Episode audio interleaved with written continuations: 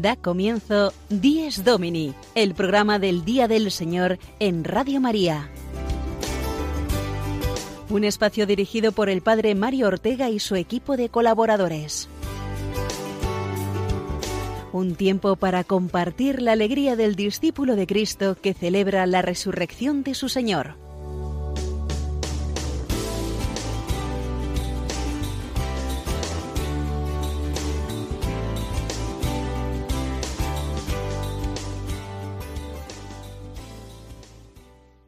Muy buenos días, bienvenidos a una edición más de Dies Domini, su programa a esta temprana hora en Radio María, hora temprana de domingo, para un cristiano el día más importante de la semana, el Día del Señor, porque celebramos su resurrección gloriosa.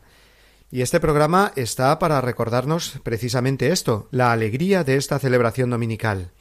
Les saluda desde los micrófonos de los estudios de la familia mundial de Radio María en Roma, el padre Mario Ortega, y también, como cada domingo, nuestra fiel colaboradora en la locución, Sofía Lobos, a quien ya saludamos. Buenos días, Padre Mario. Feliz domingo, queridos oyentes. Una semana más estamos con ustedes compartiendo nuestra fe a través de estos micrófonos. Hoy dando gracias a Dios especialmente por nuestra diócesis, nuestra iglesia local, ya que celebramos el Día de la Iglesia Diocesana. Así es, Sofía, nuestra diócesis o archidiócesis depende de donde habitamos, es la porción del pueblo de Dios más cercana a nosotros, aquella a la que pertenecemos y aquella por la que nos insertamos en la gran familia de Dios que es la Iglesia Universal. Hoy debemos recordar mucho cada uno a nuestro obispo, pastor y guía de la comunidad diocesana, nuestras parroquias y arciprestazgos, nuestros sacerdotes y consagrados, instituciones y organismos de pastoral diocesana, y cómo no a todas las familias y personas, a todos los laicos que son las piedras vivas en la construcción de esta iglesia particular, local o diócesis, que de las tres formas se puede llamar. La jornada de la Iglesia diocesana tiene además la finalidad de recordarnos que formamos parte de una comunidad viva y cercana que me sostiene en mi vida cristiana y que yo tengo que ayudar también en sus necesidades económicas o de otro tipo. Así nos lo recuerda precisamente el lema de este año para la jornada de la Iglesia diocesana. Somos una gran familia contigo. Precioso lema, con el que dentro de unos momentos podremos reflexionar todos juntos. Pero antes, eh, como es justo y necesario, conozcamos los distintos contenidos que trae nuestro programa de hoy. Adelante, Sofía, con el sumario.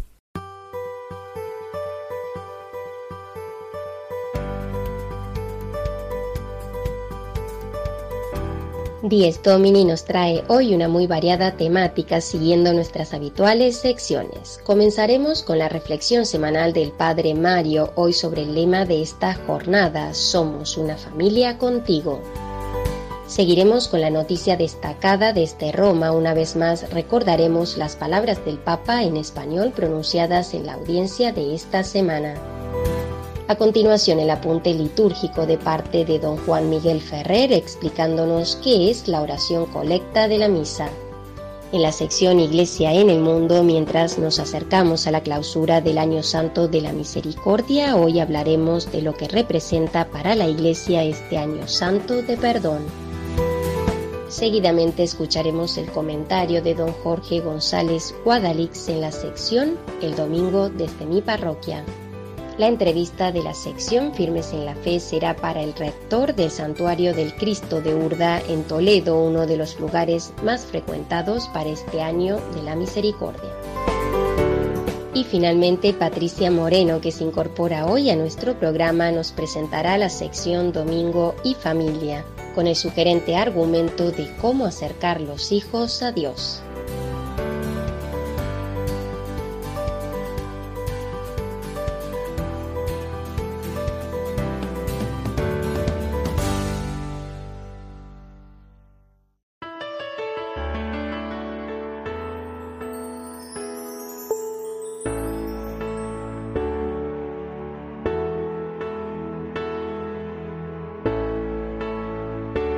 Somos una gran familia contigo.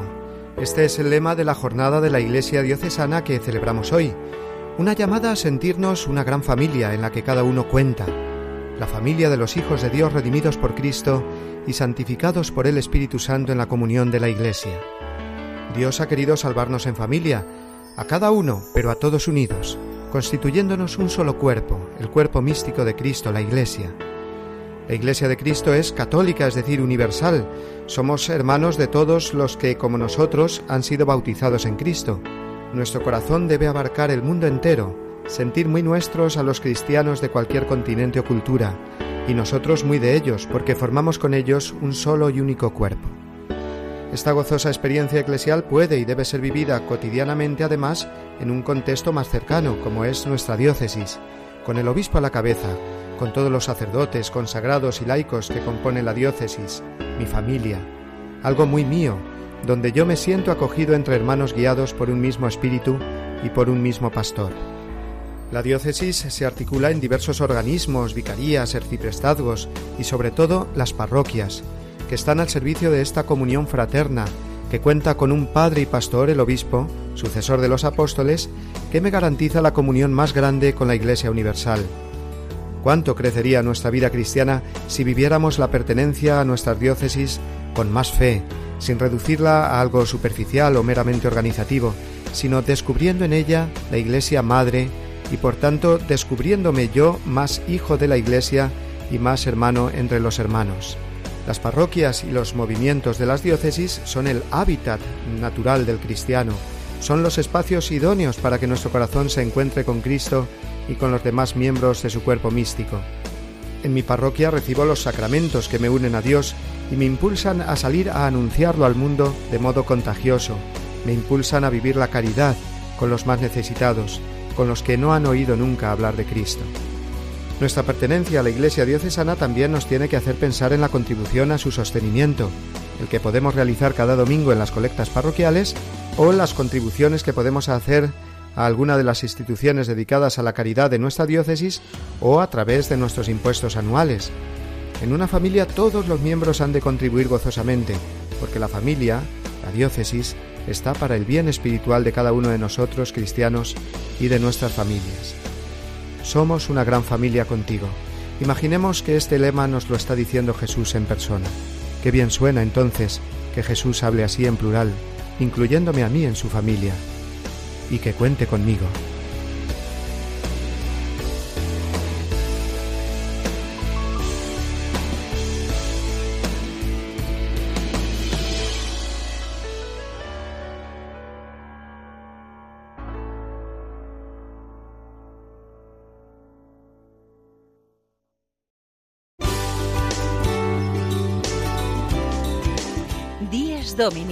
El programa del Día del Señor en Radio María.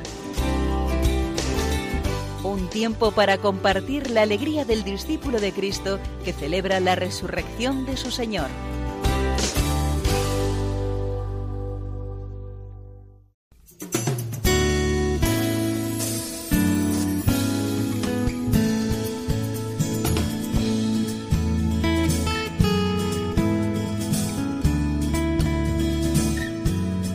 Iglesia desde Roma, la noticia semanal desde la ciudad eterna.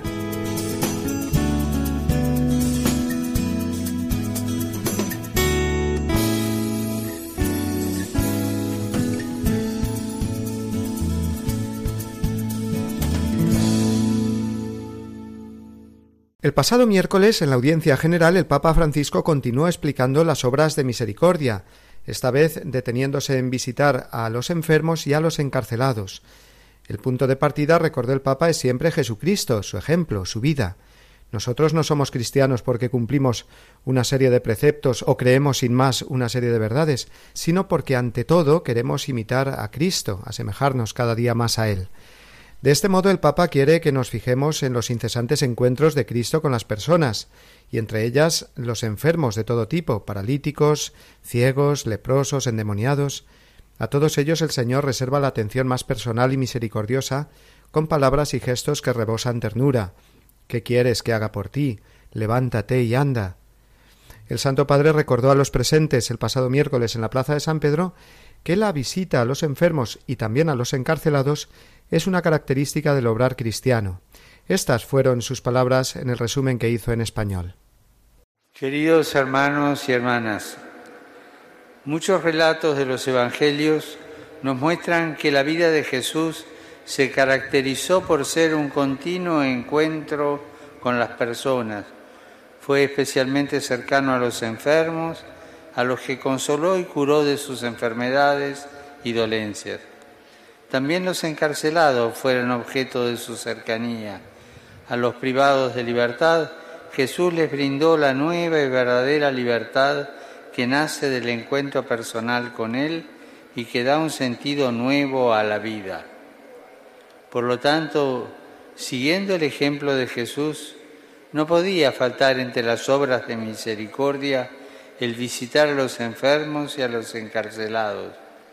Como cristianos estamos llamados a convertirnos en instrumentos de la misericordia de Dios, siendo cercanos y sin juzgar a nadie, para que nadie se sienta abandonado a su suerte ni tampoco acusado, sino que todos, sin exclusión, se sientan amados por Dios mediante gestos que expresen solidaridad y respeto. Estos gestos, cuando son hechos en nombre de Dios, se convierten en auténticos signos elocuentes eficaces de su misericordia.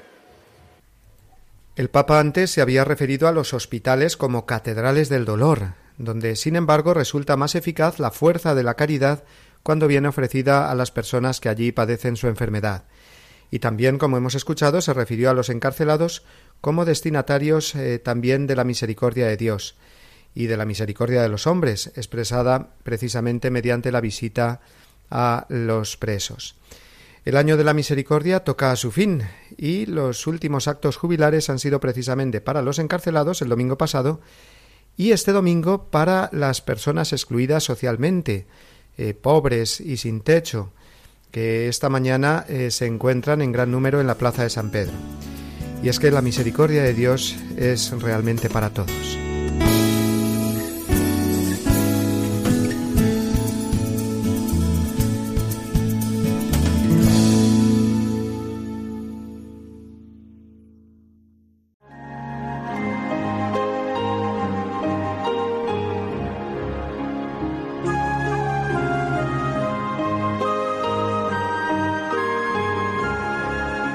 Cristo, alegría del mundo, resplandor de la gloria del Padre. Bendita la mañana que anuncia tu esplendor al universo. En el día primero tu resurrección alegraba el corazón del Padre. En el día primero vio que todas las cosas eran buenas porque participaban de tu gloria. La mañana celebra tu resurrección y se alegra con claridad de Pascua. Se levanta la tierra como un joven discípulo en tu busca, sabiendo que el sepulcro está vacío. En la clara mañana tu sagrada luz se difunde como una gracia nueva. Que nosotros vivamos como hijos de luz y no pequemos contra la claridad de tu presencia.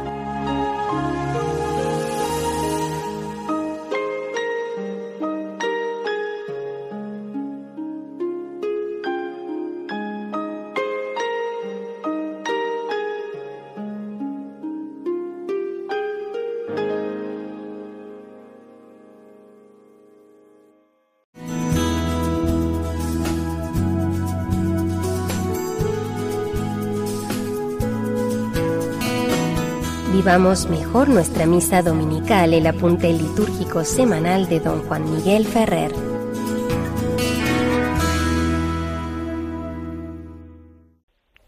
Feliz domingo, queridos amigos oyentes de Radio María, en este programa Dies Domini. Estamos recorriendo el camino de la celebración eucarística, domingo a domingo.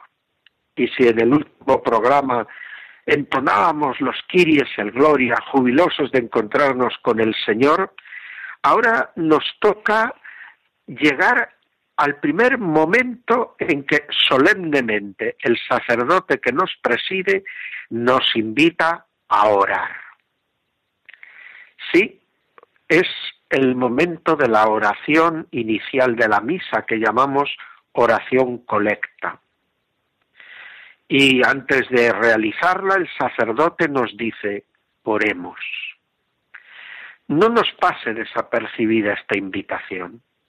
Situada al comienzo de la celebración, es verdaderamente una llamada de atención a caer en la cuenta que en la celebración eucarística estamos reunidos en torno a Cristo, que nos hace partícipes de su coloquio de amor con el Padre, donde va a realizarse todas, se van a realizar todas las dimensiones de la oración cristiana.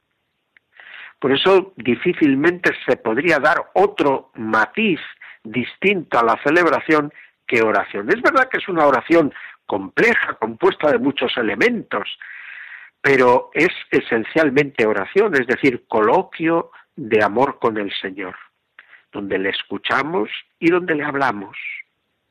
Por eso la celebración empieza siempre con este oremos.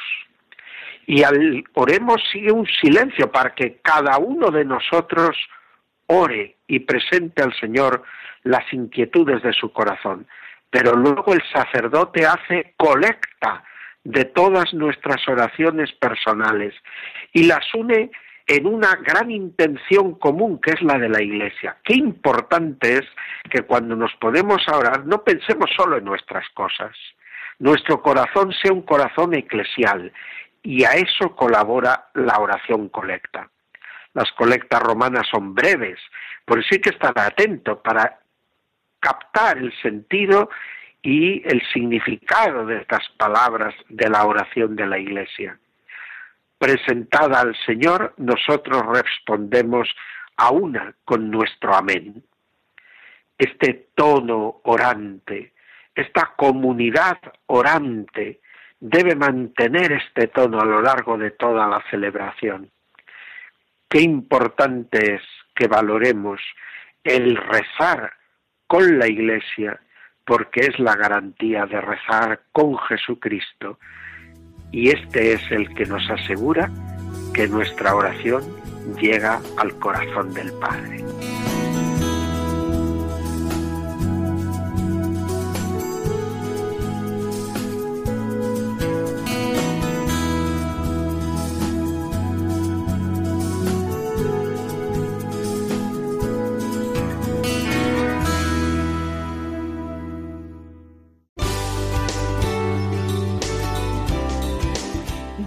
Domini, el programa del Día del Señor en Radio María.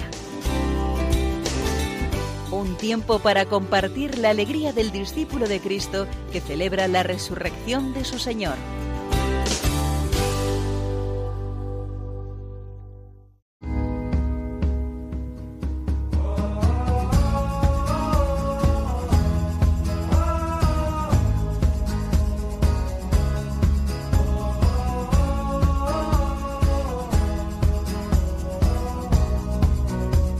Iglesia en el Mundo, un momento para compartir la fe con los hermanos de otros continentes.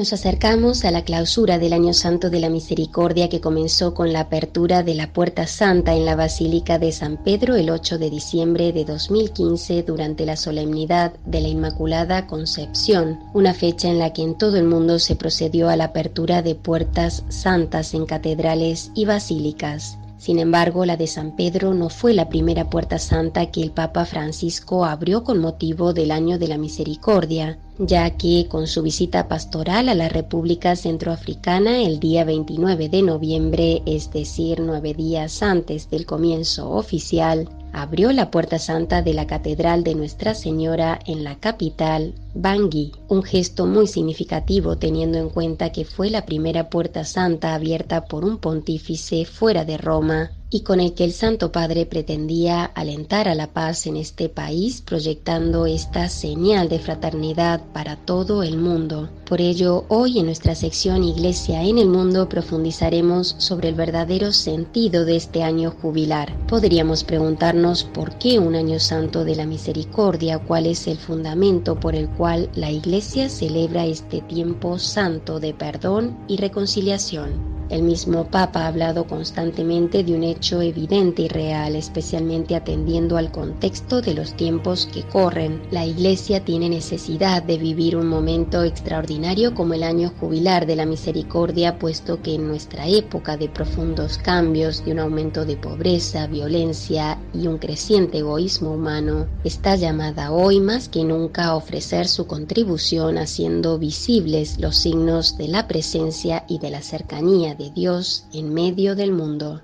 De modo que este jubileo ha supuesto un tiempo favorable de invitación a acercarnos a Dios contemplando la divina misericordia, una misericordia que supera todo límite humano y resplandece sobre la oscuridad del pecado, un tiempo para que podamos llegar a ser testigos más convencidos y eficaces de nuestra fe en Cristo. Hablamos, por tanto, de un tiempo especial para los cristianos, para abrir nuestros corazones y dirigir la mirada hacia nuestro Padre misericordioso y hacia los hermanos necesitados de misericordia. En otras palabras, significa dirigir la atención al contenido esencial del Evangelio, hacia Jesucristo, la misericordia hecha carne que hace visible el gran misterio del amor trinitario de Dios. En este año santo se nos ha ofrecido la oportunidad para experimentar en nuestra vida el toque dulce y suave del perdón de Dios con su presencia y cercanía, de modo especial en los momentos de mayor necesidad.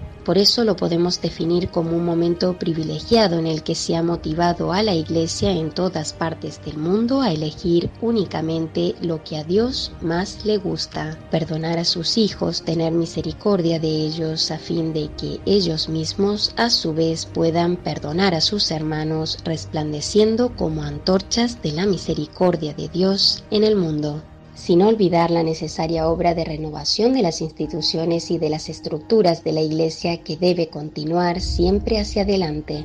Así es como a lo largo de este año jubilar millones de católicos han preparado sus corazones para recibir la gracia de la misericordia de Dios, reconciliándose con Él, recibiendo la indulgencia plenaria a través del sacramento de la confesión, la Eucaristía, peregrinando para cruzar las distintas puertas santas establecidas y orando por las intenciones del Papa, por medio de catequesis, retiros espirituales y actos puntuales, la Iglesia ha insistido durante este jubileo en la importancia del perdón en nuestras vidas, de ser misericordiosos como el Padre, tal y como nos recuerda el lema de este jubileo. Una de las formas que tenemos para parecernos más a Dios es la práctica de las obras de misericordia, corporales y espirituales que han sido tomadas por la Iglesia a partir de textos que están a lo largo de la Biblia y de actitudes y enseñanzas del mismo Cristo, como el perdón, la corrección fraterna, el consuelo y soportar el sufrimiento porque a través de la práctica de estas obras de misericordia reforzamos nuestra certidumbre en que la misericordia contribuye realmente a la construcción de un mundo más humano, especialmente en estos tiempos en los que el perdón es un huésped raro en los ámbitos de la vida humana que incluye a las sociedades, las instituciones, el trabajo y las familias. El Papa Francisco concluyó con el deseo de que en este año santo cada uno de nosotros experimente la misericordia de Dios para ser testigos de lo que a Él más le agrada. Y si bien dijo que sería ingenuo creer que esto pueda cambiar definitivamente el mundo, insistió en que debemos recordar siempre las palabras de la primera carta del apóstol San Pablo a los Corintios, la necedad de Dios es más sabia que los hombres y la debilidad de Dios es más fuerte que los hombres. Teniendo presentes estas palabras, dispongámonos a vivir intensamente estos últimos días del año jubilar de la misericordia que culminará el 20 de noviembre, domingo, día de nuestro Señor Jesucristo, Rey del universo, recordando sobre todo que Jesús es la puerta santa de un jubileo eterno que conduce a la misericordia del Padre y que como nos recuerda el Papa no debemos caer en la indiferencia sino volvernos instrumentos de la misericordia de Dios, porque la misericordia pasa a través de un gesto, una palabra, una visita y esta misericordia es un acto que cambia el mundo restituye la alegría y la dignidad de todos los seres humanos. Feliz día del Señor y hasta el domingo que viene.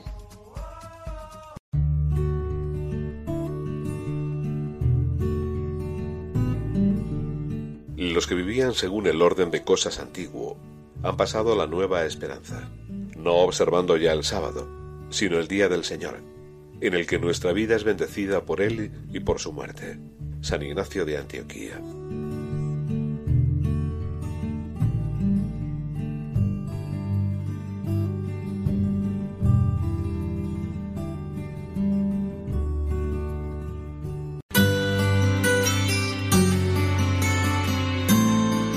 El domingo desde mi parroquia una reflexión a cargo de don Jorge González Guadalix.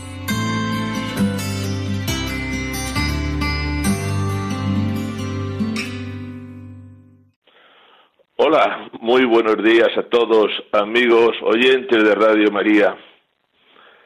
Si pudieran acercarse hoy a lo largo del día por mi parroquia, la Beata María Namogas de Madrid, se iban a llevar la sorpresa de encontrarse con el Consejo de Economía Parroquial en pleno, informando a los fieles de nuestras cuentas y animándoles a ser parroquia también en lo económico. Al finalizar cada misa, los miembros del Consejo informarán a los fieles y ellos mismos, después, en la entrada del templo, ofrecerán todo tipo de informaciones.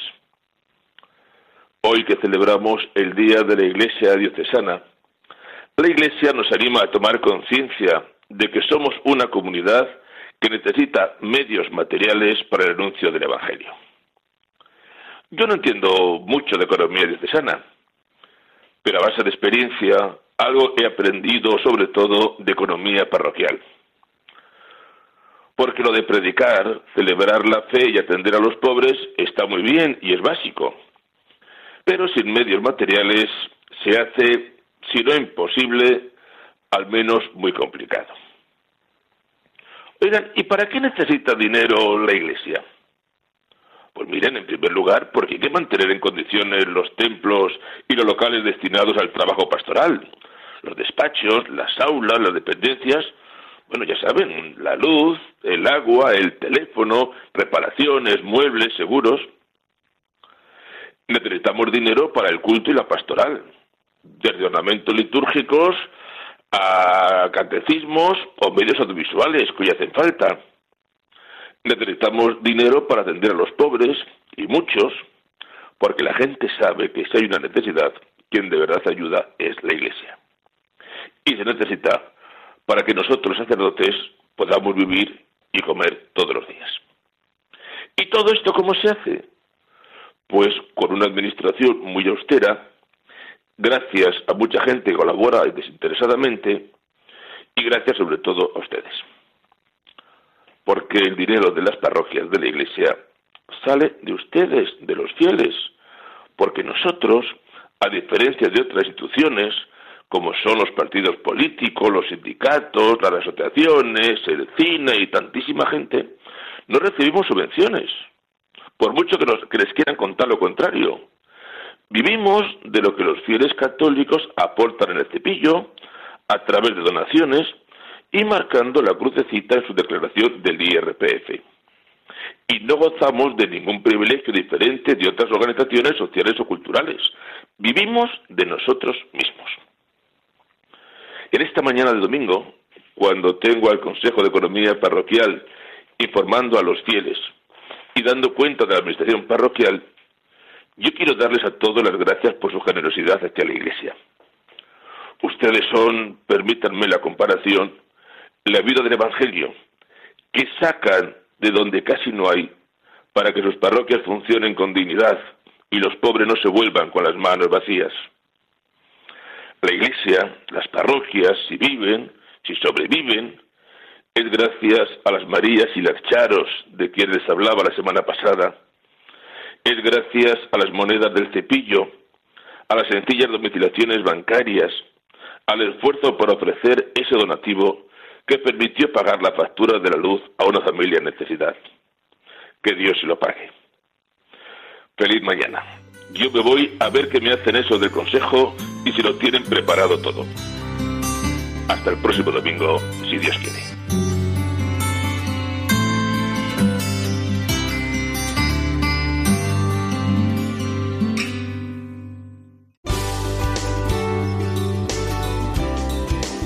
Dies Domini, el programa del Día del Señor en Radio María. Un tiempo para compartir la alegría del discípulo de Cristo que celebra la resurrección de su Señor.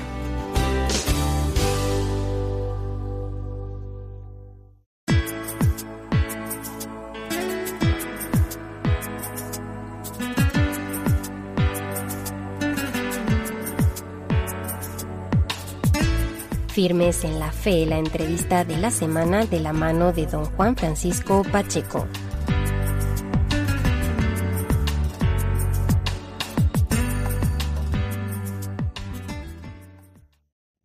Buenos días amigos de Radio María. Hoy es 13 de noviembre y en la mayoría de las iglesias locales en todo el mundo se clausura durante esta jornada el año de la misericordia. El Santo Padre lo hará el próximo domingo, Solemnidad de Cristo Rey, en la Basílica de San Pedro del Vaticano. Por esta razón, la entrevista de hoy quiere girar en torno a este contexto del año de la misericordia. Vamos a hacer un balance de este año de la misericordia y nos queremos trasladar a un lugar que ha sido elegido como templo jubilar. Me estoy refiriendo a Urda. Urda es un pueblo de la Archidiócesis de Toledo donde se encuentra el santuario del Cristo, del Santísimo Cristo de la Veracruz. Al otro lado del hilo telefónico tenemos al rector de ese santuario, a don Juan Alberto Ramírez. Buenos días, don Juan Alberto. Muy buenos días, don Juan Francisco, y a todos nuestros oyentes. Mm, feliz Día del Señor. Feliz Día del Señor para todos. Don Juan Alberto, toca hacer balance de este año de la misericordia. Urda es un pueblo en La Mancha que mm, continuamente recibe peregrinos, pero este año de una manera muy especial ha sido un lugar de encuentro, un lugar de, mucho camino, de mucho peregrinaje, eh, de peregrinación. Don Juan Alberto, el primer, el primer balance que, que, que a usted le, le aflora, ¿cuál es? Pues con las palabras del rey David en el Salterio también nosotros en este pueblo de Urda podemos decir que el Señor ha estado grande con nosotros y que estamos alegres. El júbilo ha sido una alegría inmensa de tantos peregrinos como han descubierto la misericordia en el rostro visible de Cristo, en este caso el nuestro muy concreto del Cristo de la Mancha, como solemos decir en este santuario que nos preside. Don Juan Alberto, mm, mm, someramente, cómo es la historia del Cristo de la Veracruz y por qué, se ha, por qué ha llegado a ser ese lugar central en la devoción popular, no solamente manchega, sino de muchas partes de España, incluso me atrevo a decir del mundo. Así es, así es. Eh, la devoción al Santísimo Cristo ya trasciende nuestras fronteras nacionales y son muchos los lugares, me estoy recordando, por ejemplo, en, Perú, en Latinoamérica, donde incluso hay iglesias dedicadas y, lugares públicos de culto eh, dedicados a honrar eh, a este Santísimo Cristo. Eh, la devoción al Santísimo Cristo se remonta a los albores de la extensión y consolidación de, nuestra fe en esta comarca de, de, La Mancha, con la Orden de San Juan de Jerusalén, popularmente conocida actualmente con la Orden de Malta, que llegan a encargar en el año 1595 a Luis de uno de los más afamados escultores de la provincia de Toledo, una imagen penitencial del Señor para profesionar eh, eh, en los diversos actos de fervor popular. Desde entonces, desde esa llegada de la Santa Imagen a este santuario, se convierte esta imagen que iba a ser simplemente una imagen devocional de calle en el verdadero Señor, no solamente de este pueblo, sino de toda esta comarca aglutinando hasta sus pies a peregrinos venidos de toda esta amplia comarca que bien conocemos, es una comarca noble, grande en la fe, como es eh, esta extensa mancha.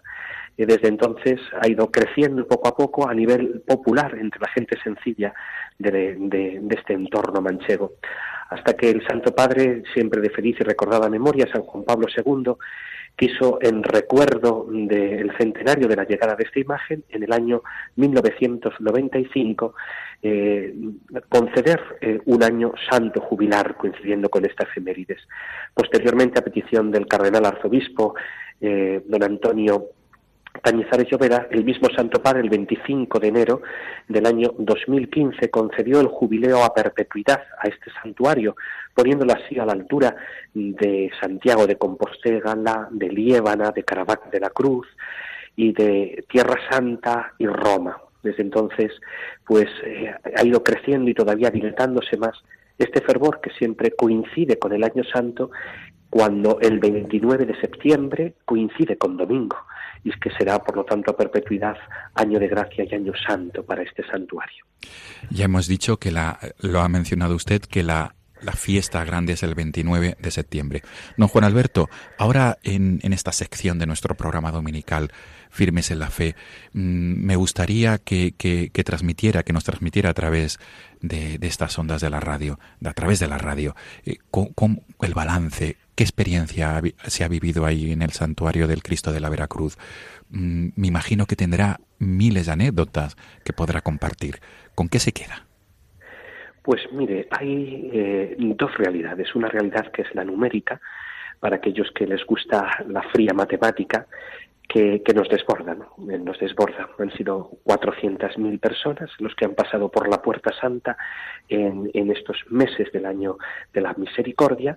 A eso se suman las cuatro grandes peregrinaciones realizadas a pie, eh, que tuvieron su jubileo especial en el Día del Peregrino, en torno a la fiesta del Santísimo Cristo, en septiembre, a caballo, que ha sido este mes del Rosario, mes de octubre, proveniente de la diócesis hermana de la ciudad de Ciudad Real, y la, que se ha hecho también en bicicleta deportiva todos los domingos para terminar en la misa eh, en la misa de peregrinos a bici, que era a las nueve y media de la mañana durante todo este año, y también la peregrinación en turismos y transportes públicos que tuvieron su jubileo en torno a la festividad de San Cristóbal en el pasado mes de julio.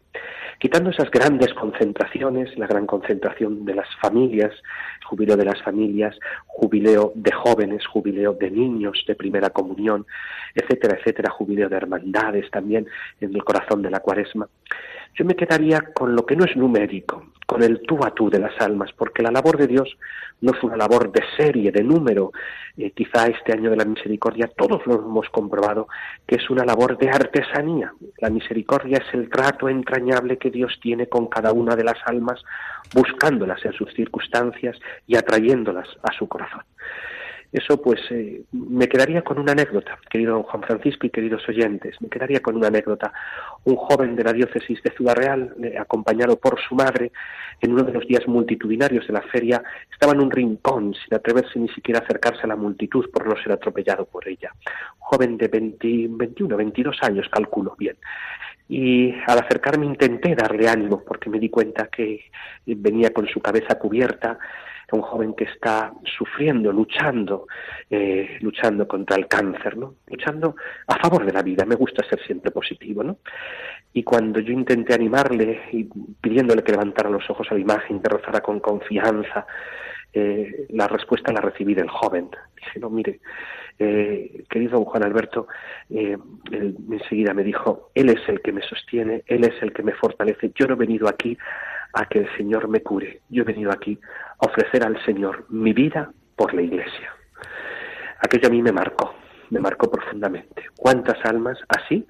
Eh, ¿Cuántas almas han sido liberadas en el sacramento de la confesión? ¿Cuántas almas han recibido el alimento de la Eucaristía, el consejo, el aliento? Y eso es lo que me quedo con, esas, con esos rostros, con esas historias personales que, verdaderamente nos hacen ver la grandeza de la misericordia de Dios que se ha desbordado en este santuario para esta comarca, para nuestra querida patria de España y para tanta gente como nos ha visitado este año, incluso de fuera de España. Don Juan Alberto, una lástima que la entrevista se tenga que terminar porque estamos disfrutando sobremanera de, de esta, en esta conversación. Una última cuestión. Y, le, pido, por favor, mm, mm, brevedad en la respuesta. ¿Qué, le pide al Santísimo Cristo de la Veracruz una vez que hoy ya concluye este año de la misericordia? Pues especialmente la gracia de confiar siempre en su misericordia. Si confías, verás la grandeza de mi corazón. Palabras del Señor a Santa Margarita María pues eso, que verdaderamente aprendamos todos, como consecuencia de este año de la misericordia, a confiar en la misericordia del Señor y a convertirnos también nosotros en misericordia de Dios para un mundo que necesita hoy más que nunca una mano que le levante, una mano que le señale al cielo. Mil gracias, don Juan Alberto, rector del santuario del Santísimo Cristo de la Veracruz en Murda, en la provincia y diócesis de Toledo. Feliz día del Señor. Feliz Día del Señor, don Juan Francisco, para usted y para todos los oyentes, y en Urda siempre les estaremos esperando. Gracias. Amigos de Radio María, hasta el próximo domingo si Dios quiere.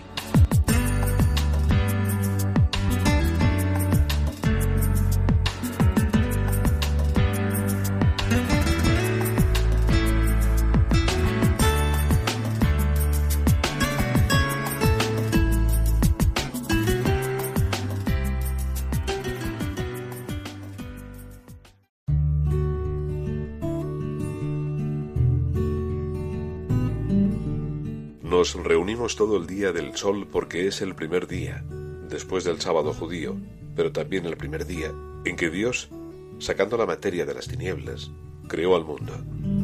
Ese mismo día, Jesucristo nuestro Salvador resucitó de entre los muertos. San Justino.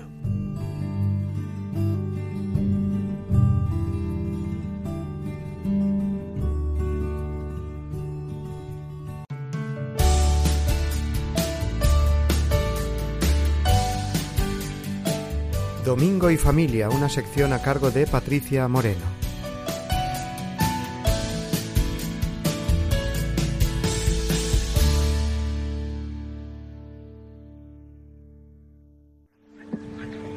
Ella es tu trabajo.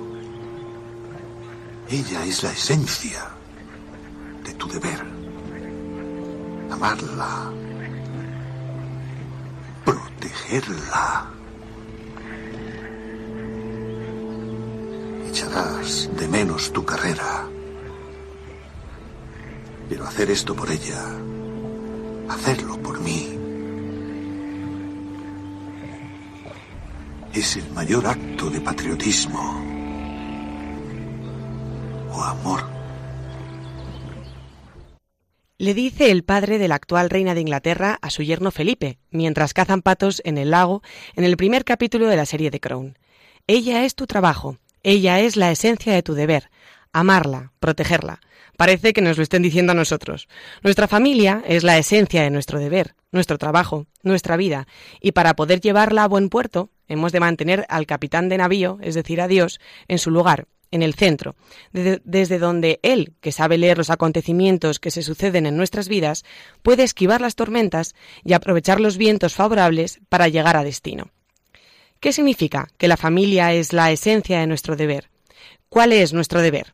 Como católicos, nuestro deber, entendido como nuestro mayor anhelo, debe ser ir al cielo y disfrutar del paraíso de tener a Dios con nosotros, y para conseguirlo hay que aspirar a ser santos. Por lo tanto, nuestro deber es la santidad.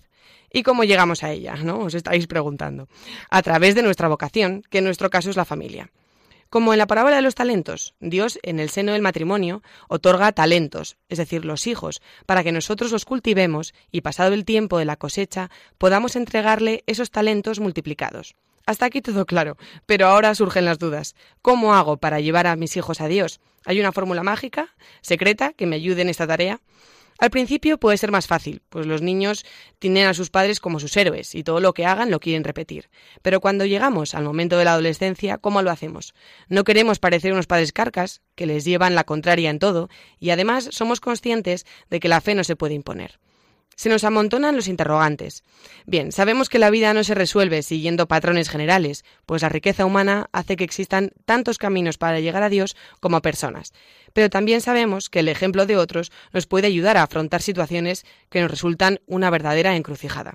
Por eso hoy tenemos con nosotros a Enrique, que junto a su mujer han formado una bonita familia de cinco hijos. Buenos días, Enrique. Muy buenos días, Patricia. Gracias por estar esta mañana con nosotros. Eh, Tienes cinco hijos. ¿De qué edades más o menos? Para situarlos un poquito.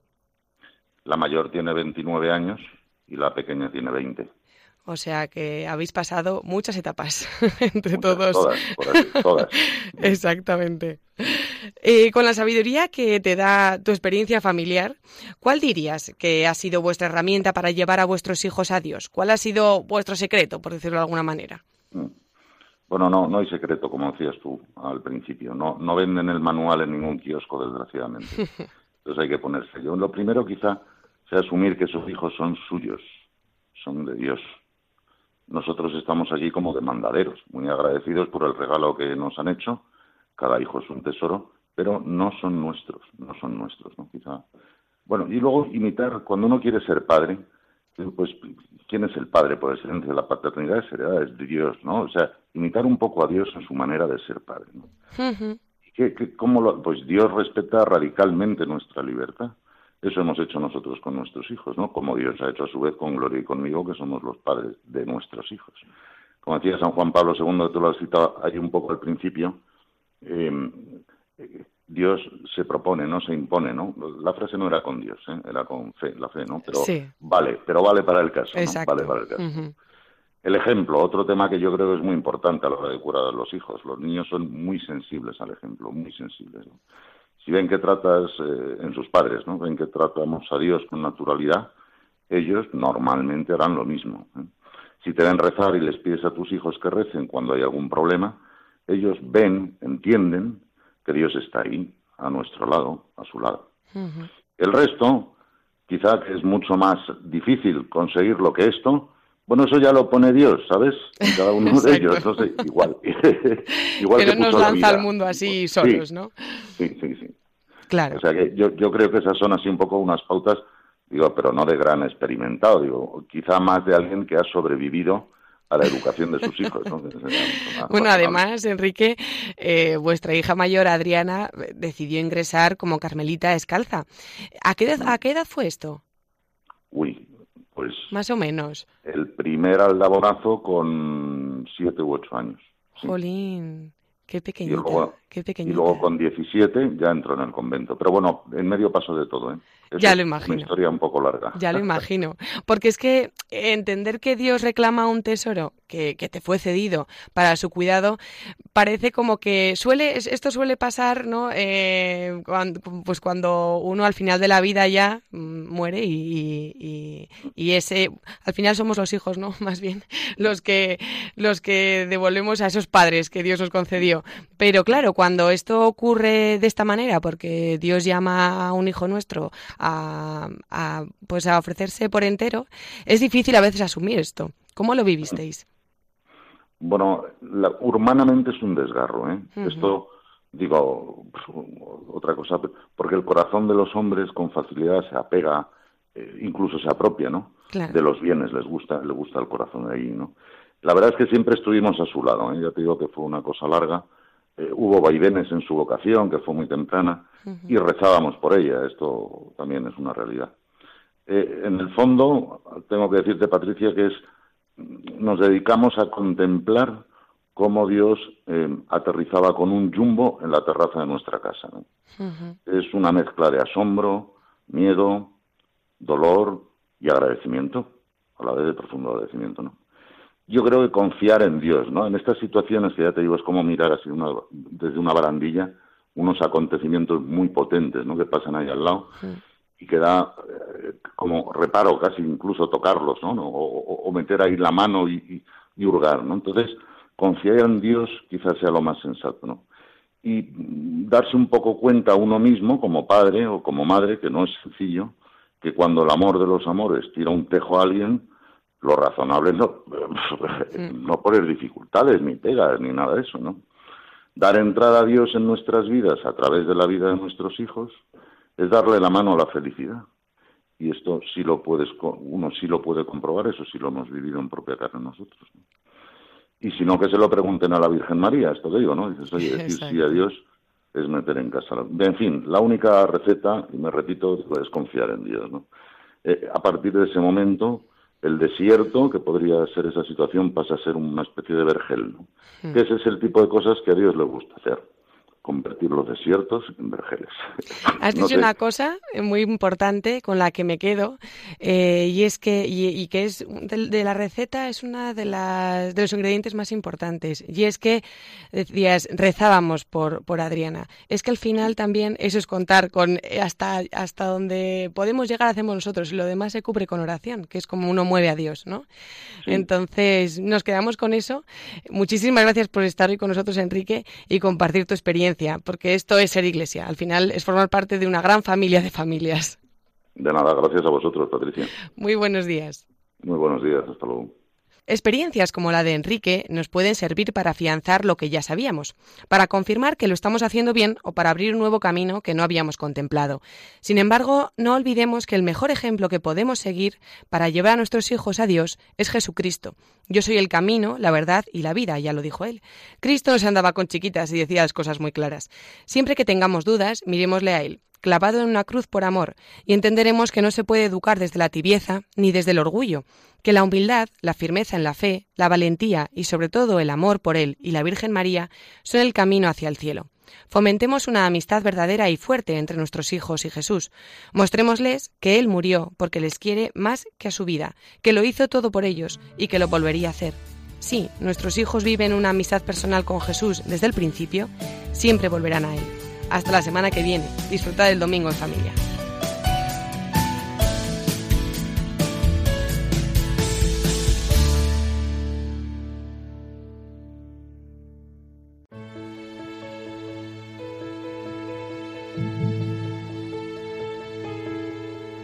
Señor, haz de mí un instrumento de tu paz, que allá donde hay odio, yo ponga el amor, que allá donde hay ofensa, yo ponga el perdón que allá donde hay discordia, yo ponga la unión, que allá donde hay error, yo ponga la verdad, que allá donde hay duda, yo ponga la fe, que allá donde hay desesperación, yo ponga la esperanza, que allá donde hay tinieblas, yo ponga la luz, que allá donde hay tristeza, yo ponga la alegría. Oh Señor, que yo no busque tanto ser consolado cuanto consolar, ser comprendido cuanto comprender, ser amado cuanto amar, porque es dándose como se recibe, es olvidándose de sí mismo como uno se encuentra a sí mismo, es perdonando como se es perdonado, es muriendo como se resucita a la vida eterna. San Francisco de Asís.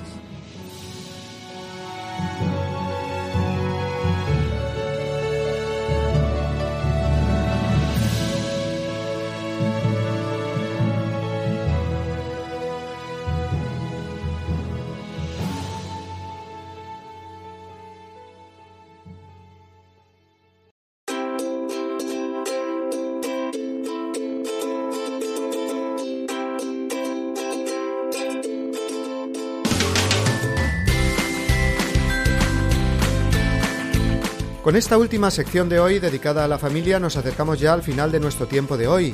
Hemos tenido hoy también muy presente a esa otra gran familia cristiana que es la diócesis, la nuestra, de cada uno, más grande o más pequeña, pero siempre esa iglesia cercana y propia, pastoreada por el obispo, en la que crecemos y participamos como cristianos. Quedémonos con el lema de la jornada de la Iglesia Diocesana de este año que es muy significativo. Somos una gran familia contigo. En un mundo individualista como en el que vivimos, pensar en nuestra comunidad diocesana y en nuestras parroquias es sin duda una ventana abierta que nos conduce a la dimensión familiar de la persona humana.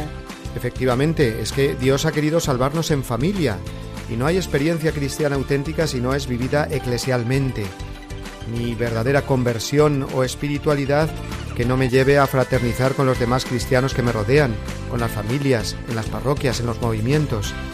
Como ven, queridos oyentes, este día es muy eclesial y este programa también pretende serlo. Y por ello también volvemos a invitar a nuestros oyentes a que participen en nuestro programa. ¿Cómo? Pues escribiéndonos al correo electrónico o visitándonos en las redes sociales, como ahora nos recuerda eh, una vez más Sofía. Así es, nuestro correo electrónico es diesdomini@radiomaria.es y les recordamos también que pueden encontrarnos en Facebook tecleando las palabras claves diestomini Radio María. Para descargarse los programas, además de hacerlo en Facebook, también pueden visitar nuestra página web oficial de Radio María www.radiomaria.es, entrando en el apartado de podcast. Estando en contacto a través de este medio digital, también podemos aplicarnos en nuestro programa este lema de Somos una gran familia contigo. Bueno, pues a esta gran familia de los oyentes de Dies Domini les deseamos un feliz día del Señor y les emplazamos hasta el domingo que viene. Dios les bendiga, amigos. Hasta el domingo que viene, si Dios quiere.